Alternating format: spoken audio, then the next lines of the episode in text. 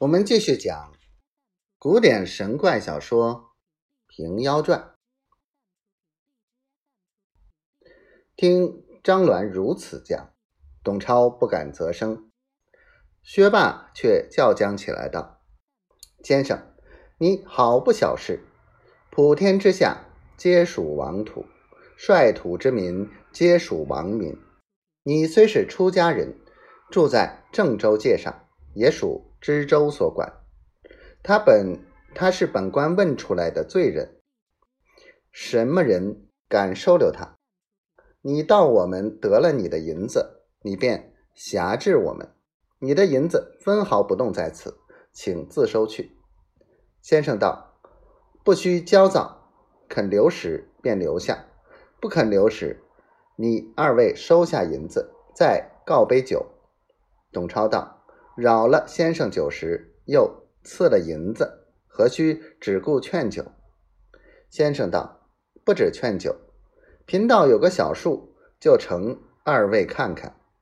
上至知州，下及庶民，都叫他赏个双月则个。”先生就怀中取出一张纸来，将剪刀在手，把纸剪了一个圆圆月，用酒滴在月上。喝声起，只见那纸月望空吹将起去，三个人齐喝彩道：“好！”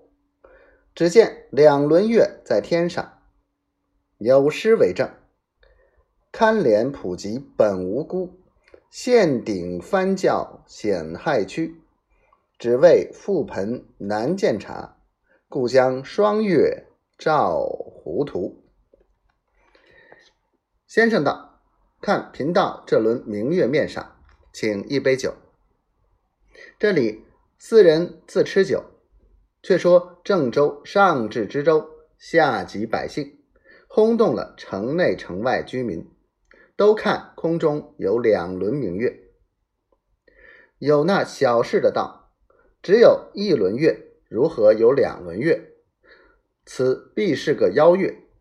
且不说轰动众人。”却说这先生与三个赏月吃酒将散，先生道：“二位做个人情，把普吉与了贫道吧。”董薛二人道：“我们家中各有老小，比先生不得。知州知道，我们两家实难分解。”先生道：“知州吩咐你们要安排他死，其事甚容易。我叫你两个带一件表证。”与知州看，只见先生将道袍袖结做一个疙瘩，揣在身后，双手揪住普吉，用锁子将普吉背剪绑了，附在草厅上。薛霸道：“先生，你早晨要救他，缘何如今又要绑他？”先生道：“叫你二人带一件物事去见知州。”